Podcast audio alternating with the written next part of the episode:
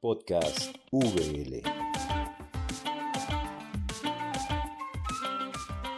Muy buenas a todos y a todas. Muchísimas gracias por acompañarnos a este nuevo episodio del podcast de la Universidad Bíblica Latinoamericana. Mi nombre es Raquel Huerta, soy estudiante de licenciatura de la, de la Escuela de Ciencias Teológicas en esta universidad y hoy tenemos un tema especial. Hemos estado hablando en los podcasts anteriores un poco de la Biblia, de cómo se conformó, de los idiomas, del canon y muchas cosas más. Pero también es cierto que este eh, es considerado un libro sagrado para muchas eh, religiones como el cristianismo. Entonces hoy vamos a hablar de esto, ¿qué es un libro sagrado? Y para esto tenemos un especialista. Yo estoy feliz de poder hablar con él. He leído muchos de sus textos en la universidad. Antes de presentarlo, yo quiero que recordarles eh, que nos dejen sus comentarios en, la cajita de comentarios, sus preguntas, este, de dónde nos escuchan, cualquier sugerencia, para así estar en contacto. Cuéntanos de dónde, de dónde nos escuchan, es muy importante para nosotros. Y dudas sobre lo que estemos hablando porque tal vez podamos responderlas o si no, más adelante en otro podcast los vamos a responder. Bueno, sin más, les presento al señor Javier Picasa. Él fue el director de la cátedra por muchos años de la Cátedra de Biblia y Religiones de la Universidad de la Iglesia Salamanca en España. Profesor, ¿cómo se encuentra el día de hoy? Me encuentro muy bien. Muchas gracias, Raquel, por invitarme y gracias a la Universidad Bíblica, donde he estado dos veces hace bastante tiempo. Aquí habito en un pequeño pueblo cerca de Salamanca, la primera universidad de España en el siglo XII, XIII.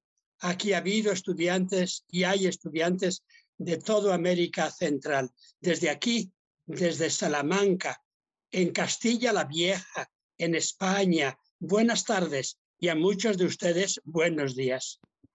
Bueno, profesor, de verdad que es un honor tenerlo eh, con nosotros cuando, cuando logramos hacer el contacto para, para poder grabar este podcast. La verdad es que me emocioné muchísimo y es que el tema que vamos a tratar también me apasiona, ¿verdad? Porque, bueno, yo fui criada en una iglesia un poco fundamentalista donde nos enseñaron que la Biblia era como caída del cielo, que era única y todo, que era un libro sagrado. Entonces, ¿por qué no empezamos definiendo qué es un libro sagrado? ¿Verdad? Porque esto es una idea que muchas personas tienen. Entonces, ¿qué le parece si empezamos nuestra conversación por ahí? Empezamos por ahí. Toda religión tiene dos aspectos. Un aspecto más de conocimiento, que se llama en ciencias religiosas mito, o se llama dogma, o se llama narración, o se llama verdad. Y tiene otra parte que es la práctica, que suele llamarse el rito, la celebración. Esto de los libros sagrados es reciente, es de ayer, cuando empezaron a ver en el mundo libros y se puso por escrito también en libro la experiencia religiosa. Pero antes, durante miles de años, la gente tenía religión y tenía relatos sagrados y tenía, llamarle así, doctrinas o mitos sagrados.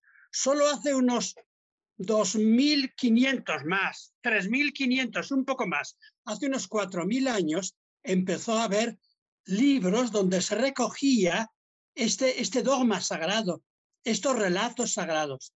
Por ejemplo, en América, cuando vinieron los invasores de España, Portugal y demás, no había apenas libros, pero había grandes religiones de los mayas, de los aztecas, de los quechuas, etcétera, había grandes religiones con grandes relatos, con grandes mitos, pero no estaban escritos en libros seguidos. También había en todas partes, en África, en Asia, en Europa, relatos sagrados, pero lo de los libros sagrados es solo de un momento determinado. Yo vengo también de una cultura agraria, soy vasco, donde ha habido más relatos que libros. Venimos más de una cultura oral, que escrita. Pero en un momento determinado, en ciertos lugares, ha habido gente, sacerdotes o profetas, que se han creído inspirados por Dios y han escrito libros. Y entre ellos está el Corán, está la Biblia, están ciertos libros de la India o de China, también entendidos como libros sagrados. Y entre los cristianos sobre todo los de tendencia más así, más, perdona, evangélica, protestante, pentecostal, han acentuado mucho, mucho los libros.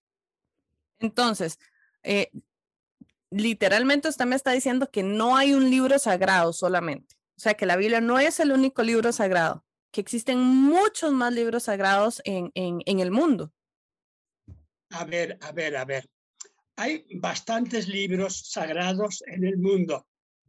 Lo que pasa es que los cristianos, especialmente los más de línea evangélica, pentecostal, piensan que el libro sagrado, el único verdadero, verdadero, es el de los cristianos, la Biblia. Pero claro, si nos encontramos con un judío, nos dice, mira, no, el libro sagrado, sagrado es el nuestro, el Antiguo Testamento. Y si nos encontramos con un musulmán, nos dice, mira, no. Entonces, yo empezaría diciendo que se pueden distinguir en sentido muy general tres libros. Uno es la naturaleza, que es un libro de Dios también. La Biblia dice que los cielos proclaman la gloria de Dios. La naturaleza, la lluvia, el sol, el día, la noche, la vegetación, todo eso es un libro, un libro cósmico, aunque muchos cristianos tienden a dejarlo en segundo lugar. Hay otro segundo libro sagrado que es muy importante, del que habla, por ejemplo, para los cristianos San Pablo, que dice que todos llevamos dentro un libro de Dios, que el libro de Dios es la propia conciencia, que el libro de Dios es el propio corazón, y ese libro es muy importante, seguir cada uno su propia conciencia, su propia verdad interior. Pero hay después también unos libros externos que se han escrito durante, durante siglos y que para los creyentes son libros inspirados por Dios, y entre ellos los católicos, los protestantes, los cristianos en general, creemos que el libro sagrado por excelencia es la Biblia. Bueno, pero ahorita usted acaba de mencionar algo muy interesante y es que hay tres religiones que comparten parte de un libro sagrado o cada uno tiene su libro sagrado, pero vienen de lo mismo, que sería eh, la Biblia cristiana, la Biblia judía, y el Corán antes de, mm, de, empezar a grabar, estuvimos hablando un poquitito de este tema y fue muy interesante. ¿Por qué no nos cuenta un poquitito de esto, de cómo se relacionan estos tres libros sagrados? Empiezo antes. La literatura escrita, escrita ya de manera consistente, se da casi al mismo tiempo en un gran eje cultural que viene desde China, pasa por la India, por Persia, llega hasta la tierra de la Biblia, que es Palestina, Israel, la tierra de los filisteos, llega a Egipto. Ese es como si dijéramos el eje del libro. Y de aquí han pasado los libros a todas las restantes culturas. Aquí se ha inventado entre China, la India, Persia, Israel, Grecia, el libro. Y el libro se inventó casi al mismo tiempo, entre el año 3000 antes de Cristo y el 1000 antes de Cristo. Por tanto, han puesto por escrito en libros, en libros, su experiencia religiosa los chinos, también muchos de la India, muchos de Persia, y tienen libros sagrados. En la India el Tao, en China las Upanisadas y los Vedas, en Persia también están los libros del zoroastrismo, pero para esta línea que llamaríamos bíblica, el centro neurálgico del libro se ha dado en la tierra de Israel, en torno a Palestina Fenicia, donde se inventó el alfabeto que llevamos nosotros hoy. Todos los alfabetos menos el chino, todos derivan del alfabeto de los judíos, de los fenicios de esa tierra. Y en esa tierra el pueblo que puso como más interés en fijar un libro sagrado fue el libro judío. Y el libro judío, la Biblia judía, empieza escribiéndose como libro desde el año 1000 antes de Jesucristo hasta el año 1000. Ese es el libro Biblia. Para los judíos es la Biblia. Para nosotros es el Antiguo Testamento. Consta de diversos textos reunidos en un libro titulado Biblia. Biblia significa el libro, que no es un libro, sino que son veintitantos, cuarenta y tantos libros reunidos en una especie de gran enciclopedia. Los cristianos, ¿qué han hecho? Han aceptado el libro judío, pero le han añadido unos cuantos libros que tratan de Jesús, los evangelios, unas cuantas cartas doctrinales, las de San Pablo. Y entonces los cristianos han dicho, aquí está el libro judío, esto es una Biblia, perfecto, pero hay que añadirle esta otra parte, que es el Nuevo Testamento. Y juntos los dos, la Biblia judía y el Nuevo Testamento cristiano, tenemos la Biblia cristiana. Los, los cristianos, por tanto, han añadido un libro, un conjunto de libros, al libro sagrado de los judíos. Y lo han interpretado desde Jesús, los evangelios de Jesús, desde la teología de Jesús, San Pablo. Por tanto, tenemos una Biblia única, judíos, una Biblia donde hay dos colecciones juntas, Antiguo Testamento judío y Nuevo Testamento cristiano, que forman un único libro, una única Biblia, Biblias en plural, los libros. Y cuando vino Mahoma dijo, la Biblia judía es verdad. Por tanto, hay que inclinarse ante ella. La Biblia cristiana es también verdad. Por tanto, hay que inclinarse ante ella. Pero todo lo que dice la Biblia judía y la Biblia cristiana está condensado, mejorado en el Corán. Por tanto, basta el Corán. O sea que los musulmanes veneran o de alguna manera admiten como valiosos la Biblia judía y la Biblia cristiana, pero dicen que no añade nada al Corán y que por tanto dejamos a un lado la Biblia judía, la Biblia cristiana y nos quedamos con el Corán que tiene todo. Y desde aquí ahora podríamos seguir hablando. Un judío, un cristiano y un esto musulmán. Yo escribí con un amigo musulmán hace tiempo una especie de diccionario de las tres Biblias que se titula Sí, lo tengo ahí, lo puedo buscar. Si me dejas un segundito, espera que te lo busco. De acuerdo. Con un amigo musulmán, gran musulmán, hicimos una especie de diccionario de las tres Biblias. Diccionario del judaísmo, del cristianismo y del islam. Tienes aquí la estrella de la Biblia judía, la cruz de la Biblia cristiana y la media luna de la Biblia esto, eh, de los musulmanes. Y aquí tenemos pues una especie de estudio de conjunto de la Biblia judía, de la cristiana y de la musulmana. Yo hice la parte judía y cristiana porque me dijo, no, no, haz tú la parte judía y cristiana. Y mi amigo musulmán, Abdelmumin Aya, hizo la parte musulmana. Y presentamos las tres Biblias. ¿Qué pasa con esto? Que para un cristiano así radical, intenso, solo es verdadera, verdadera la Biblia cristiana. La Biblia judía interpretada por los evangelios, por San Pablo y por el Nuevo Testamento. Para un cristiano, el Corán puede ser muy importante, pero ya no es tan palabra de Dios. No sé si me entiendes, ¿verdad? Y en ese sentido, pues sería muy bonito seguir hablando de cómo se distinguen, cuáles son los rasgos fundamentales de la Biblia judía, cristiana y musulmana, o qué problemas suscita esto.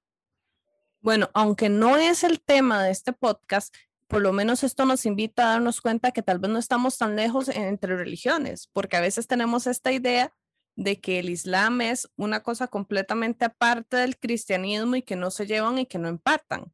Y más bien es todo lo contrario van muy de la mano, nacen del mismo lugar. Entonces, de verdad podríamos crear un diálogo, un puente entre ambas creencias y darnos cuenta que no estamos tan lejos. No es el tema del podcast, pero lo dejo ahí como para que pensemos un poquitito acerca de esto. Y, Muy bien, sígueme preguntando. bueno, eh, tenemos muchos temas que tratar. Todavía tengo algunas preguntas sobre la Biblia cristiana, judía y el Corán, pero los voy a dejar al final porque me intriga mucho lo que sigue, la verdad. Y es que como, como usted mencionó ahorita, no solo el cristianismo tiene libros sagrados. Y creo que es de suma importancia que conozcamos un poquitito de otros libros sagrados, ¿Qué le parece si hablamos un poquitito del, del que ya mencionó o ya mencioné algunos de los libros de Oriente? Porque hay muchos libros sagrados Pero- también. Perfecto, perfecto. En Oriente eh, se da la religión casi al mismo tiempo que en Occidente. La religión en China y sobre todo en la India nace quizá antes, quizá antes que el judaísmo y el cristianismo. Son como caminos paralelos. Hay alguno que habla de un tiempo eje, que no hay una única cultura en el mundo. Actualmente hay una cultura técnica, de tal manera que la cultura técnica, el podcast y estas cosas es el mismo en China, en la India, en Estados Unidos, en El Salvador o en Costa Rica. Pero la cultura profunda humana no es una única, sino que se va dando de diversas formas, de formas convergentes. En la India han puesto de relieve la profundidad del ser humano como presencia de Dios. Y los libros sagrados de la India son ante todo los Vedas, que son como los salmos de la Biblia. ¿Conocéis los salmos de la Biblia? Los cantos religiosos de la Biblia. Como los salmos son los Vedas. Son más antiguos todavía que los salmos de la Biblia. Son libros para cantar, para celebrar. Junto a los Vedas, que son los salmos, en la India hay libros de meditación profunda, que son los libros que tratan del yoga, los libros que tratan del karma, del dharma, de la profundidad divina del alma, de cómo uno puede penetrar en el misterio de la realidad. Entre esos libros, lo más importante son los de las Upanishadas. Y finalmente, en la India hubo un tipo de herejía, llámale herejía o llámale como quieras, que es una, una especie de transformación de la religión antigua, que es el budismo. Y el budismo es la religión quizá más importante hoy en el mundo, junto al cristianismo y al islam. Y en eh, el budismo, los libros sagrados son una serie de, de libros, de diálogos de Buda con discípulos, el llamado canon Pali. Lo que pasa es que para la India, el libro en el fondo, fondo es importante, pero lo único importante de verdad es el propio corazón humano. Por tanto, en la India tienen muchos libros, pero no le dan tanta importancia como en el cristianismo.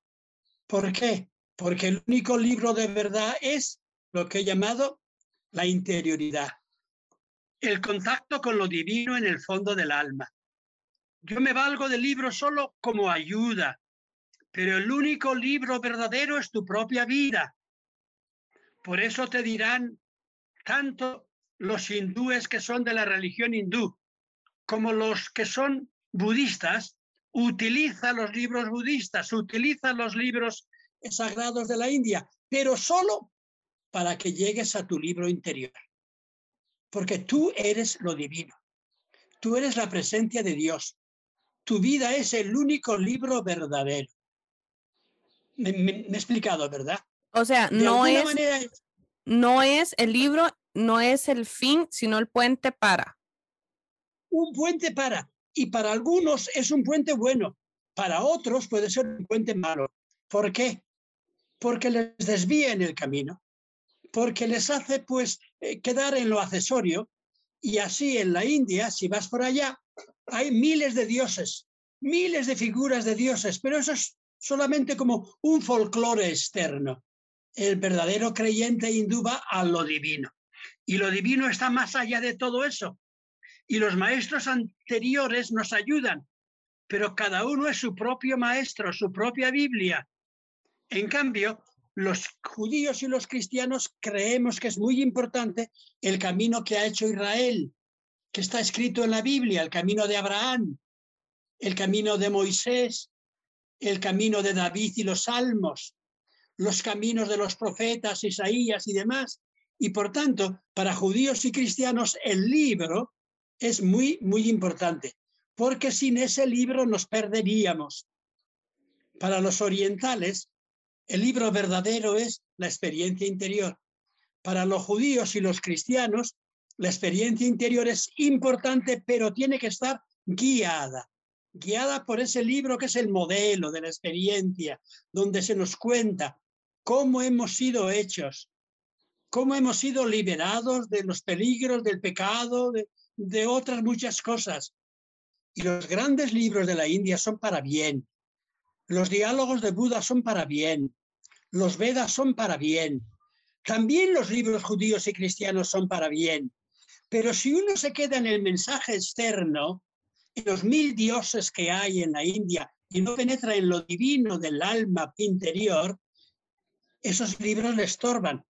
Igual que si un cristiano se queda solo en la anécdota externa del diluvio, se queda solo en las guerras de los judíos contra los cananeos y que mató David a Goliat, si se queda solo en lo externo y si eso no le conduce a la experiencia interior, eso puede ser para mal.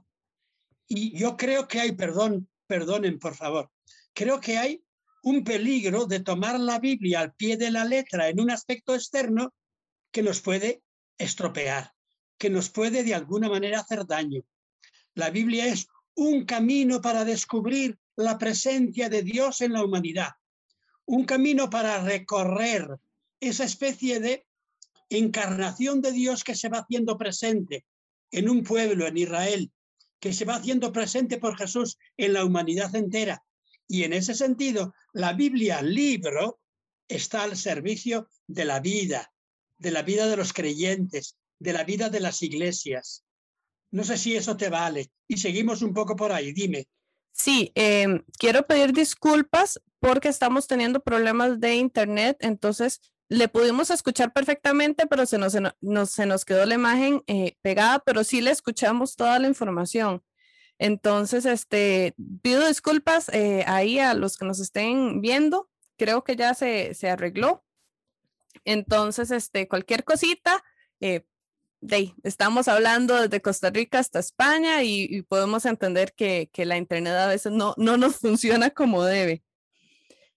Eh, hay algo que a mí me intriga. Bueno, es esto que acabamos de hablar de, de la India me parece fabuloso. Eh, es, es, muy interesante. Vi, unos documentales uh, acerca de, de, de, esta religión y me parece que la filosofía detrás es maravillosa, que usted nos acaba de explicar un poquitito. Pasemos un momentito al área como de China, de, de estos lugares que, que en realidad yo creo que del budismo conocemos un poquitito, eh, por lo menos hemos escuchado algo en Latinoamérica. La verdad yo casi no he escuchado nada de China y sus libros sagrados. Ahora usted mencionó uno que yo nunca había escuchado. ¿Por qué no hablamos un momentito también de, de, este para, para tener una, una imagen un poco más, un poquito más amplia, porque apenas estamos dando una pincelada de, de Oriente? Mira, oye, Raquel, muchas gracias por esto. China es un pueblo misterioso y maravilloso. China creó su propia escritura, que es una escritura con iconos, más que con 27 letras. Y la escritura china es la única que ha supervivido hasta hoy. Todas las restantes escrituras del mundo, todas, dependen de la escritura de los judíos y de los fenicios del año 1500 antes de Cristo, menos China, que conserva su escritura con iconos. Una religión que está muy vinculada al cielo, a la tierra, a la armonía de la vida. Pero los chinos son un pueblo que ha aprendido a lo largo de la historia. Y en torno al tiempo de Jesús, un poco antes, llegaron a China los grandes misioneros budistas. ¿Y China qué hizo? Recibió a los budistas y creó recreó su religión y recreó su religión aceptando, por una parte, el budismo. Por tanto, en China, el budismo es una religión básica, el budismo zen. Y en un sentido, casi todos los chinos tienen tradición budista. Pero al mismo tiempo, ese budismo ha sido recreado por el libro llamado el Tao. El Tao es el camino. El Tao es la armonía ¿De qué? De la vida y de la muerte, del hombre y la mujer, de la familia y la persona, del mundo y del Estado. Es una religión de una especie de búsqueda de equilibrio. Habéis visto el ideograma del Tao, que es una especie de círculo donde va dando vueltas y vueltas y va uniéndose el yin y el yang, y como la vida es dejar que en nosotros se exprese esa armonía sagrada. El libro del Tao es de las cosas más maravillosas y misteriosas que uno puede leer. Tiene elementos budistas y tiene elementos propios de China. Y finalmente, la religión china ha estado modelada por un gran, diríamos, profeta o estadista o sabio llamado Confucio. Confucio es el orden de la política, el orden del Estado, el orden de la sociedad. Hay cielo y hay tierra, hay hombre y hay mundo, hay hombre y hay mujer, y hay que equilibrarlo todo. Y en ese equilibrio está lo sagrado. Y por tanto, en, la, en China son libros sagrados. Los libros del budismo, los libros del Tao y sobre todo también los libros de Confucio. Oficialmente en China ahora, pues eso de la religión se supone que no es fundamental porque oficialmente es un país oficialmente que tiende a ser materialista y espiritualista, marxista y capitalista al mismo tiempo. Pero en el fondo de China siguen estando estos elementos. Hubo un momento en el siglo XVII, XVIII, que China pudo haberse añadido una nueva religión y haber dicho que la religión china era al mismo tiempo budista, taoísta y cristiana.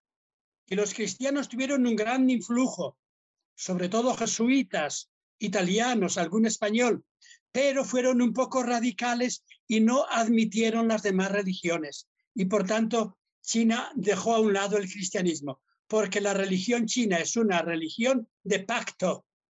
De tal manera que si te preguntan qué religión tienes, un chino dice, soy taoísta, soy confuciano, soy budista y soy también cristiano, porque son como caminos distintos para ver el único misterio. Y repiten una parábola muy bonita, que es la del gran elefante. No sé si has oído, ¿verdad? En una habitación oscura, oscura, hay siete personas y un elefante grandísimo. Y a cada uno le dicen, toque usted. Y cada uno toca, uno toca la trompa, otro toca la, barriga, la panza, otro toca un pie, otro toca, y le preguntan, ¿Qué hay? Pues hay una columna, hay una especie de manguera móvil que me echa agua, hay, hay 100 cosas, por lo menos 7 o 8. Pues bien, lo divino es así. Lo divino es, perdona, como los siete colores del arco iris: rojo, anaranjado, amarillo, verde, violeta. Y esos colores, cada uno es bueno. Y es bueno que haya el otro. Y por eso el chino tiende a ser algo así como esto pactista, una religión de pacto. A los chinos no les gusta que le digan mi religión es la verdadera, tu religión es muy buena. Pero vamos a seguir hablando ahora de las diversas religiones que hay y que nos ayudan como caminos para comprender eh, la verdad. Y en ese sentido, en China es fundamental el libro del Tao, del orden, del equilibrio social, cósmico, divino, humano, los libros de Confucio, que es la vida social, y después en China está el cristianismo y otras religiones también, y vamos a ver por dónde van esas cosas. En cambio, los judíos han sido más intolerantes, en el sentido que han dicho, mi religión es la única. Y en la Biblia se dice, tienes que romper todos los demás ídolos de los demás pueblos. Aunque hoy tendemos también a ser cristianos, los que somos cristianos, pero a pactar. Dicen algunos que en California, un, estado que está cerquita por ahí arriba, ¿verdad? Que en California hay actualmente casi tantos budistas practicantes como cristianos practicantes. Y hay más hispanos cristianos practicantes que yanquis practicantes, de tal manera que en una zona como California puede darse una especie de simbiosis de religiones. De todas maneras, la Biblia judeocristiana aporta algo importantísimo, que es la historia de la, de la presencia de Dios, aporta la experiencia de Jesús y aporta también la posibilidad de dialogar con las demás religiones, no en forma de condena, sino en forma de vamos a aprender. Para mí el cristianismo es el camino más importante y la Biblia es para mí el libro que me, que me ayuda más pero de verdad, no tengo tiempo para todo, pero me inclino ante el Corán, me inclino ante el Tao, etcétera, etcétera. Bueno, yo soy de la, de la creencia de que todos podemos aprender de todo y que nadie tiene la verdad absoluta, sino que todos tenemos un pedacito. Por eso me encantó esa imagen que nos dio del elefante y es que es cierto. A veces nosotros describimos o creemos cosas que están cerca de nosotros, pero no podemos ver todo lo que hay. Vemos un pedacito y desde ahí hablamos, lo cual está bien. Pero eso no quiere decir que esa sea la única verdad o toda la verdad. Entonces, esa, bueno, esa imagen del elefante me, me encantó. O sea, todavía la estoy pensando, la estoy imaginando. Y lo que usted dice ahorita al final, de verdad todos podemos aprender de todo y ojalá nos diéramos la oportunidad de dialogar con otras religiones, de dialogar con otras personas sin imponer lo que yo creo, porque tal vez lo que yo creo no nos esté mostrando todo. Tal vez ellos tengan otro pedacito de, del rompecabezas. Los cristianos creemos que este no es un tema teórico, sino que es un tema práctico. Jesús no vino a enseñar una nueva religión distinta. Vino a vivir el judaísmo de su familia, de sus antepasados, a vivirlo como gesto de ayuda. ¿De ayuda a quienes? A los pobres, enfermos, marginados. Vino a vivir la religión judía como gesto de qué? De aceptación de los excluidos, de los pobres, de aquellos que no tienen categoría religiosa, vino de alguna manera a poner su vida al servicio de los demás. No vino a decir tu religión es mala, la única religión buena es la mía. Vino a poner su vida al servicio de los demás. Y en ese sentido hay una frase en el Evangelio que hay que tomarla de manera radical, que es aquella de amarás a quienes. Dice a los que son distintos, pero eso en perspectiva bíblica significa amarás a los que son distintos rezarás por ellos, que les vaya bien. O sea que esta palabra del Evangelio de Jesús que está en la Biblia cristiana no dice ama a tu amigo y odia a tu enemigo, sino ama a los distintos, a los que se consideran enemigos. Da tu vida por ellos, comparte tu vida por ellos, reza por ellos, que les vaya muy bien. Y la única religión verdadera en ese sentido es saber que hay un misterio. Que ese misterio significa que no somos dueños de todo. Que yo no soy el dueño del mundo, que estoy en manos de, estoy en manos de un misterio. Al que le llamo, voy a llamarle Dios, si te parece. Padre, si te parece. Le llamo Tao, si te parece. Le llamo el Dharma, el Karma, si te parece. Hay un misterio que nos sobrepasa. Y segundo, junto a esto de amar lo que eres, la vida que te han dado, amar al prójimo, es decir, al otro, al otro en concreto, que le vaya muy bien, a los que son de otra religión, de otra cultura, de otra raza. En ese sentido, la religión cristiana tomada radicalmente apenas ha entrado en nuestra tierra, en Europa. Amar al prójimo para los europeos conquistadores ha sido conquistar el mundo amar al prójimo para un tipo de capitalismo mundial es poner a todos los pueblos bajo mi dictado.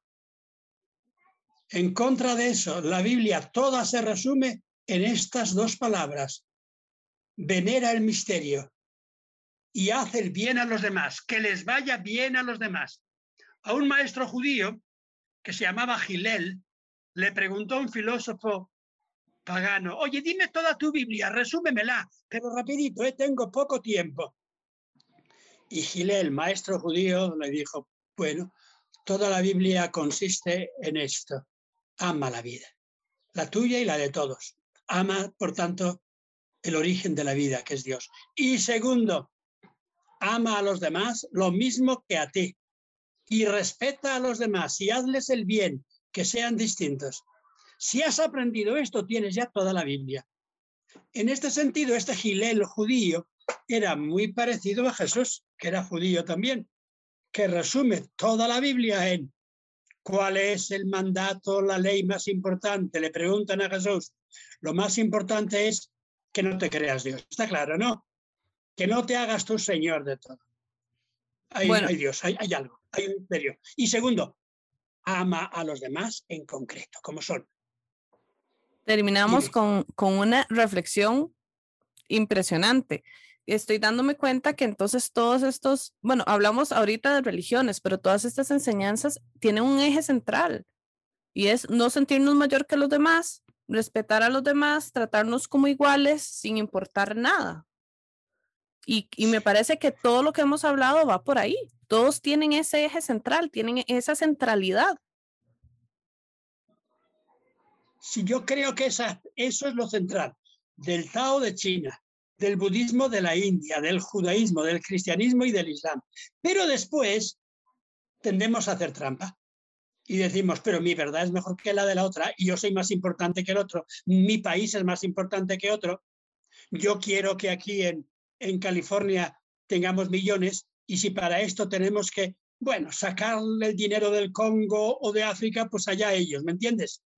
Y esto va en contra tanto del Tao como del budismo, como del verdadero judaísmo, como del cristianismo. En ese sentido, las religiones son lo más grande que hay, pero pueden convertirse en peligrosas si las utilizamos como medio para dominar a otros. Y por eso la Biblia puede ser mala si tomas al pie de la letra ciertas cositas antiguas de tiempos que han pasado y no vas a lo central, que para un cristiano sería el Padre Nuestro. El Padre Nuestro que es que haya pan para todos, que haya perdón para todos, que haya vida para todos. Y si a Dios le llamo Padre, bien. Si no le llamo Padre, le llamo con otro nombre, tú verás cómo es, ¿verdad? Para mí Jesús y mi Biblia me ayuda a esto para otro le ayuda otra cosa. Quizá me dejas para concluir una pequeña reflexión. Una de mis mayores amigas, que fue alumna hace 40 años, que todavía vive, está en China, me decía lo siguiente. Ustedes los occidentales son unos primitivos. Primitivos, no tienen la cultura que tenemos en China. Los chinos son un poco orgullosos ¿eh? de su cultura. Y me decía con razón, aquí en España, el País Vasco, en América donde está, son muy primitivos. Y la religión, teóricamente, la de mi padre, que es una mezcla de Tao chino y de budismo de la India, es mejor. Pero yo me hice cristiana. Me hice cristiana porque en Jesús yo vi algo especial que no he visto en otros, que es el perdón. Pero claro, esto ya teníamos que hablar. Hay un perdón un perdón por encima de toda ley. O quizá en el Tao la ley está por encima del perdón. Un perdón que es un diálogo personal con los demás y las religiones, la experiencia radical del perdón, de la vida como perdón. Eso sería para mi amiga China la, la respuesta fundamental, lo que ella descubrió en la Biblia y le dijo a su padre, papá, me hago cristiana. Qué interesante. Tengo, otra vez tengo montones de preguntas y muchas cosas, pero el tiempo, no, el tiempo nos está jugando en contra. Y hay algo que quiero que hablemos, aunque sea un momentito antes de concluir, porque me parece muy importante. Hemos hablado mucho de aquel lado del mundo. Yo quiero saber qué pasa de este lado, de América. ¿Hay algún libro sagrado aquí? Ay, Dios mío. Lo que pasa es que a América vinieron, vinimos los cristianos de Europa pensando que éramos superiores y que los indios eran medio, medio, medio, ¿verdad? Desde el Canadá hasta la Tierra de Fuego y que teníamos una religión superior. Y en vez de ser cristianos, cristiano significa que le vaya bien a las religiones de América. Yo no voy a conquistar, sino que voy a dialogar. Yo no voy a adueñarme de las tierras de otros, sino que vamos a ver si compartimos. Vamos a ver si logramos que haya un trasvase de culturas de igual a igual y no que los que vamos de, de Inglaterra, de España, de Portugal, somos superiores. Y fuimos a imponer nuestra religión de alguna manera. Y de alguna manera lo hicimos, lo hicieron bastante bien, pero de otra manera lo hicieron bastante mal, bastante mal creyeron que las religiones de, América que eran primitivas, que eran salvajes, y eso no es cierto. Yo he estudiado la historia de la presencia de América según un tal Murúa en el altiplano entre Perú y Bolivia. Él estuvo 40 años de misionero, de cristiano en aquella tierra. Y al cabo de 40 años dice, teníamos que haber venido aquí como personas, no como conquistadores e encomenderos a tomar la tierra, porque ellos tienen una cultura tan buena como la que teníamos nosotros y lo hemos aprendido. Él dice desde su perspectiva hispana, perdona, ¿eh? esto no le viene claro a uno de tradición eh, evangélica protestante. En 40 años que llevo de misionero, he bautizado, dice, a más de medio millón de quechuas y de aymaras. Dice, creo que no he convertido a ninguno. Todos siguen siendo lo que eran, bendito sea Dios. ¿Por qué? Porque es muy difícil transformar. El único lugar donde yo encuentro que podemos rezar juntos, ¿cuál puede ser? Perdonar, ¿eh? Como español, tradicional, católico, pero desde su propia experiencia, el único lugar donde yo me siento a rezar y se sienta a mi lado un indígena aymara o quechua es, por ejemplo, pues la Virgen de Chuquinquirá o la Virgen de lo que sea, una mujer madre que da la vida. Y ese es un signo que nos une a todos. Claro, para mí cristiano sería bonito pasar ahora a Jesús, que nos ama a todos. Y la vida es lo que nos une a todos. Y, la vida en dignidad, en igualdad. Y había cantidad de mitos sagrados que no estaban escritos en libros porque no era una cultura escrita. La de mi abuelo vasco sabía leer y escribir, pero no era tampoco una cultura escrita, era una cultura oral, ¿verdad? La cultura de grandísimos pueblos de América tenía unos relatos pues impresionantes, desde los de Norteamérica hasta los de la Tierra de Fuego. El más conocido en Centroamérica es el Popol Vuh. El Popol Vuh, que es una especie de libro religioso de quienes, de los mayas, del entorno maya, donde se cuenta el relato de la, del surgimiento de la humanidad, de los diversos tipos de humanidad que ha habido, del pacto del hombre con la naturaleza, con los animales, y del pacto del hombre básicamente con qué? Con el maíz, que es la vida, la vida compartida por todos. Entre el Popol Vuh y la Biblia hay cantidad de elementos convergentes y se podía haber hecho un tipo de religión abierta al diálogo. Eso quizá lo han hecho más muchos católicos que tienen más tendencia a dialogar con este tipo de religiones antiguas que grupos, perdonar, protestantes que son impresionantemente importantes, pero que quizá han sido más, más centrados en la Biblia, Biblia, no en la Biblia de los indios. En ese sentido, tendríamos que haber eh, conectado más, dialogado más hay un, para mí una de las historias más tristes de la vida, una historia que me lleva de alguna manera a veces a, pensar que este mundo no tiene salida, es la de los aymaras. Los aymaras que vivían como trashumantes, casi casi como, como pueblos pastores, desde medio Brasil hasta Argentina, cuando llegaron los portugueses y quisieron imponer su lengua y su, y su cultura, hubo tribus enteras de aymaras que se dejaron morir. Porque pensaron, estos no nos respetan. Claro, eh, la vida humana es mucho más sabia, ¿eh? Y gran parte de la población americana pervivió. Murió una parte grandísima por la, por la peste, por, por la sífilis, por las enfermedades, a veces por trabajos también, ¿verdad? Pero mucha parte del pueblo pervivió. Y dicen que, por ejemplo, dice Murúa, aquí en América, en el altiplano entre Bolivia y Perú, la gente dice que se hace cristiana, en el fondo porque Jesús es un hombre que sufre y María, su madre, es una mujer que es el signo de la vida. Y esos son signos universales. No sé si me explico, son signos universales. ¿Qué signos tenemos? Una mujer que ama, Hoy es distinto, hoy la mujer tiene otros elementos. En aquel momento era la mujer madre, básicamente la mujer vida, la mujer madre, ¿verdad? Y junto a eso, el varón que sufre. Y la religión es ayudarnos a vivir en medio de este mundo duro en el que estamos. Y vivir, pues, tenemos que vivir con los españoles, portugueses, ingleses que han venido, ¿sí o no? Lo mismo pasa en, en México, donde en México eh, murió cantidad de gente, pero, pero gran parte de los grupos, llamarle así, autóctonos de México, se hacen cristianos no por Jesús, sino por, por el signo de una mujer, que es la Virgen, llamarle de Guadalupe o de como queráis, que es un signo de humanidad. Y ese signo de humanidad es lo que, lo que nos une.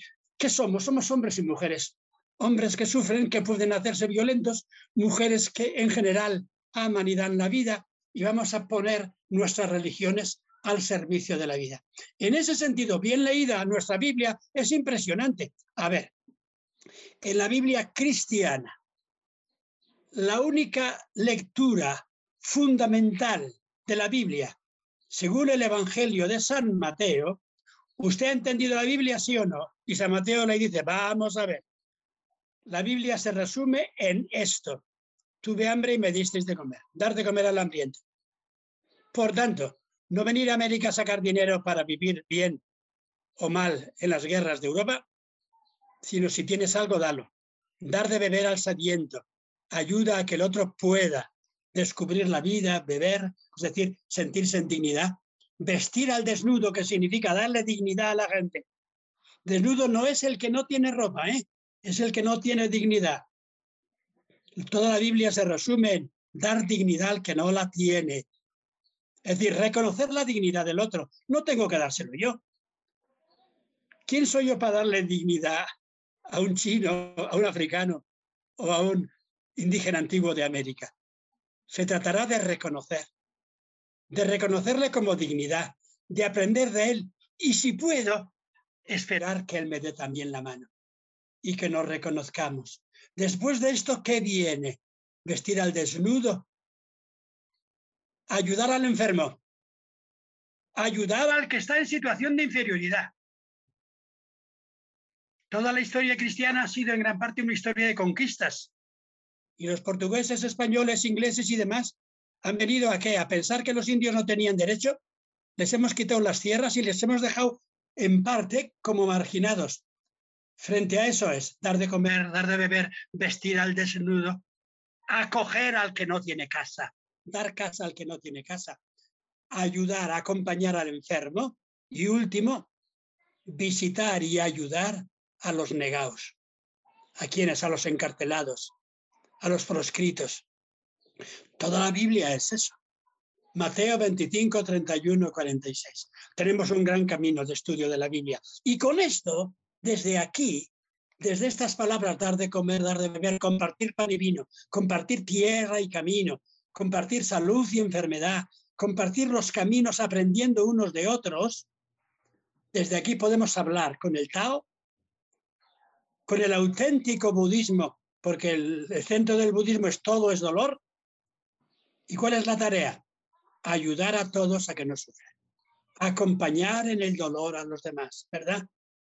¿Y qué más? En la religión de la India, este mundo es un mundo violento. En medio de este mundo violento, vencer la violencia del corazón para poder vivir en paz. Los cristianos creemos que signo de eso es Jesús, que vivió pues para amar, para ayudar, para acompañar y que le mataron precisamente por eso, porque por encima del templo y del imperio romano y de la religión judía puso el valor del, del enfermo, del loco, perdonar, de la prostituta, de quién, del publicano, del que está vendido en la vida, pues por los afanes de la vida, está medio esclavizado. Eso sería para mí el diálogo religioso, que no es tanto diálogo de teoría, sino diálogo de práctica. Profesor, estoy encantada de todo lo que estamos hablando. Se nos fue el tiempo. Pero podemos seguir hablando en otras ocasiones. La verdad es que, que, que sí, eh, eh, yo estoy, estoy encantada y, y, quiero, quiero resumir eso que usted acaba de decir a cómo me quedó a mí. Yo no soy más que los demás, ni nadie más que yo. Tengo que ver al otro o a la otra como mi igual, sin importar raza, género, edad, ni todas las, las diferencias, y lo pongo entre comillas, que podamos encontrar. Tenemos que amarnos, respetarnos, no tolerarnos, es respetarnos y aceptar que el otro y la otra es igual que yo. Y me parece que eso es lo que hablábamos ahora de los libros sagrados. Todo viene ahí, es el centro de todo. Y estoy, bueno, yo estoy feliz. Nos quedamos sin tiempo y, y, a mí Jessica, les cuento que Jessica siempre me dice, Raquel, tiene que acortar el podcast. Entonces, este, le doy un chancecito para las palabras finales, nos despedimos, pero les aseguro que yo voy a volver a, invitar al profesor Javier porque yo estoy encantada de poder conversar con él, he aprendido muchísimo. Este, entonces, profesor, le regalo unos minutitos para, para que concluyamos. Aquí me queda una pregunta, pero se la hago en otra ocasión, porque la verdad creo que hoy, hoy hemos eh, aprendido mucho. Le regalo unos pues, minutitos para, para que se despida y concluyamos y nos despidamos. Sí. Muchas gracias, Raquel. Tienes un, nombre bíblico, sabes, ¿verdad? Sí, señor. Mis, mis, ajá, mis papás a, mí y a mis dos hermanos nos pusieron nombres bíblicos. Y es un nombre precioso. Ah, muchas gracias. Me gusta mucho. Era una mujer querida de Jacob en aquellos tiempos en que por desgracia, había eh, poligamia, pero podía haber poligamia buena, como era más o menos buena la de Jacob.